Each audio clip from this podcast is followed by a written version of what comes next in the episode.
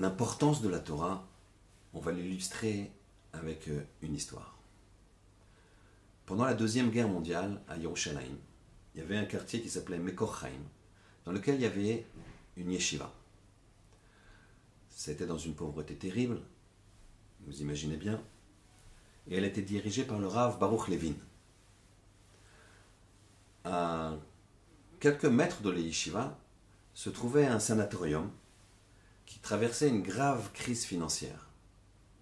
Et les gens qui étaient là-bas étaient atteints de maladies contagieuses et les moyens de protection n'arrivaient plus à cause de la guerre. Et les gens du quartier avaient décidé, quasiment à l'unanimité, de déménager parce qu'ils craignaient la contamination. Le Rav Baruch Levin a été voir le Chazonish. Il lui a dit Qu'est-ce que je fais? Si j'arrête la yeshiva Si je déménage, j'ai pas d'endroit où déménager. Donc je vais arrêter le limoud, il va y avoir beaucoup de bitul Torah. Le Chazonish lui a dit À l'instar de Rabbi Yoshua ben Levi, on voit dans la Gemara que Rabbi Yoshua ben Levi s'approchait de gens extrêmement contagieux, mortellement contagieux. Et il s'approchait quand même d'eux et il leur enseignait la Torah. Il s'entourait d'eux. De la même façon que la, vie sans Torah ne peut pas être vécue, à ce moment-là, il leur a dit si déjà ils sont atteints d'une maladie mortelle et ils n'ont pas de Torah, alors ça, ne sert plus à rien. Même le Olamaba, il s'est perdu. Donc il s'est investi avec eux. Il s'est entouré d'eux. Et on a vu dans la Gemara que Rabbi Yoshua ben Levi est rentré vivant au Gan Eden. Il n'est même pas passé par la mort.